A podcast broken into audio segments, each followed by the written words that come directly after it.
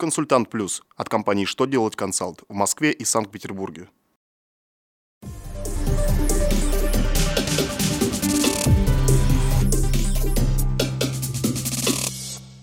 Добрый день, вы смотрите новости на канале «Что делать ТВ» в студии Екатерина Ремезова. Сегодня в программе вы узнаете, как исчислить налоги, если заказчик отказывается подписать акт выполненных работ, что может измениться в порядке осуществления развозной торговли, какую информацию обяжут раскрывать изготовители пищевых продуктов. Итак, о самом главном по порядку – На практике бывает, что заказчик отказывается подписать акт выполненных работ, и подрядчику приходится обращаться в суд. А как быть с налогами? В своем письме Минфин разъяснил, что суммы задолженности по договору на выполнение проектных работ, подлежащие уплате должником на основании решения суда, включаются в состав нереализационных доходов на дату вступления указанного решения в законную силу. При этом суммы, отраженные в составе доходов налогоплательщика, повторно в доходы не включаются – для цели исчисления НДС днем выполнения работ также следует считать дату вступления в силу решения суда. Письме речь идет о проектных работах, но данный принцип налогообложения применим и для других подрядных работ.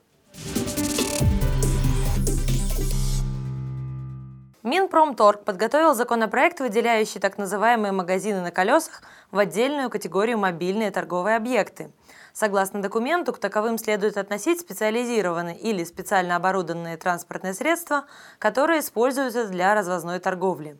Это, в частности, автолавки, тонеры, с другой подобный транспорт.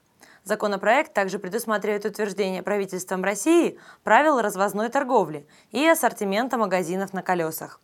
По мнению авторов проекта, нововведения упростят предпринимателям процедуру открытия автолавок и будут стимулировать развитие мобильной торговли. При этом законодатели подчеркнули, что на передвижные магазины будут распространяться все те же правила, что и на стационарные. Депутаты Госдумы намерены обязать изготовителей продуктов питания информировать граждан не только об их составе, но и процентном соотношении входящих в них компонентов. Соответствующий законопроект внесен на рассмотрение Нижней палаты парламента – его авторы пояснили, что цель инициативы состоит в обеспечении потребителям возможности правильного выбора продуктов. Парламентарии отметили, что от процентного содержания компонентов существенно зависят потребительские свойства продукта, а отсутствие этих сведений затрудняет покупателю выбор. Депутаты подчеркивают, что нововведение является нормальным требованием, не ущемляет прав изготовителей и не повлияет на сохранность секретов производства. На этом у меня вся информация в этом выпуске. До встречи на канале «Что делать ТВ» завтра.